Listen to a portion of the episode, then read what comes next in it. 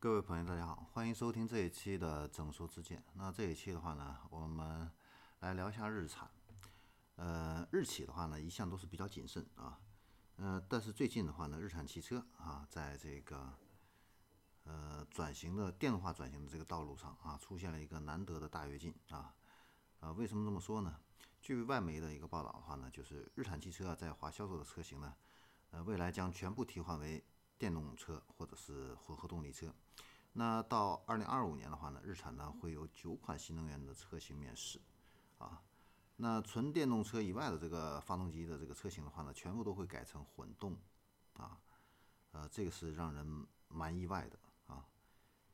呃，在今年的五月份，日产发布的这个尼桑 NEX 的这个企业转型计划里边的话呢，日产汽车的这个电动化转型的话呢，早就已经提出啊，呃，但是在中国销售的这个车型全部替换成这个。纯电还有混动的话呢，这个决定的话呢，呃，确实还是有一点大胆，因为毕竟啊，呃，其他的不管是大众啊等等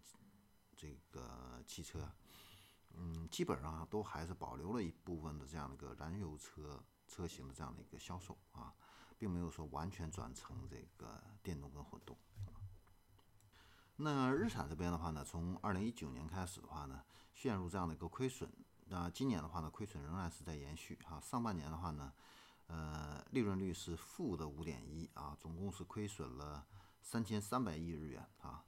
那为了重新回到正常的这样的一个轨道的话呢，今年五月份啊，发布了一个为期四年的这样一个转型计划啊。那中国的话呢，是这个最重要的一个核心市场，是具有一个优先跟重点这样的一个发展的这个需要啊。呃，那要想在中国进行一个复苏的话呢，电动化转型就是一个绕不开的这样的一个话题，所以呢，也促使日产加快了这个电动化转型这样的一个脚步。呃，国务院的话呢，对于这个新能源汽车的一个规划呢，是到二零二五年新能源汽车呢销量的话呢，是达到这个新车销售总量的百分之二十左右啊，二零三五年的话成为主流啊。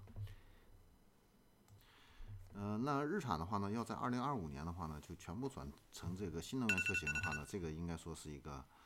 呃呃非常大的一个大胆的一个决定啊。好，那关于日产的话呢，我们今天的话呢，就先聊到这里，我们下一期再见。